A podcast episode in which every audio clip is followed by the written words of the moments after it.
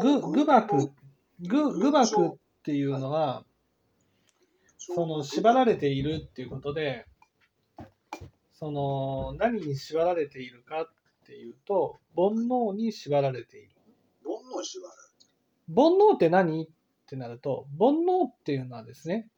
価値があるかないかってことです。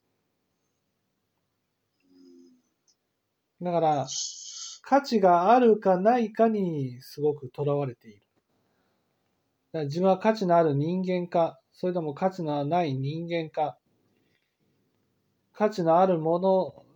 価値が自分の中であると思うと安心するし、価値がないと不安になる。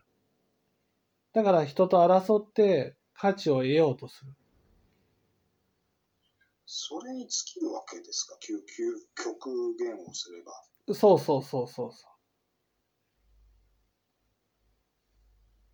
だから自分は変わらない価値のある人間だと思えるようになったら幸せになれるけど、人と比較して価値があるかないかってなると、今はね、人の上に立って価値があると思えるけど、例えば次のテストで点数が悪かったら、価値のない人間になってしまう。いつまでも価値のあるところに立つことはできないっていうことで苦しむことになるわけ。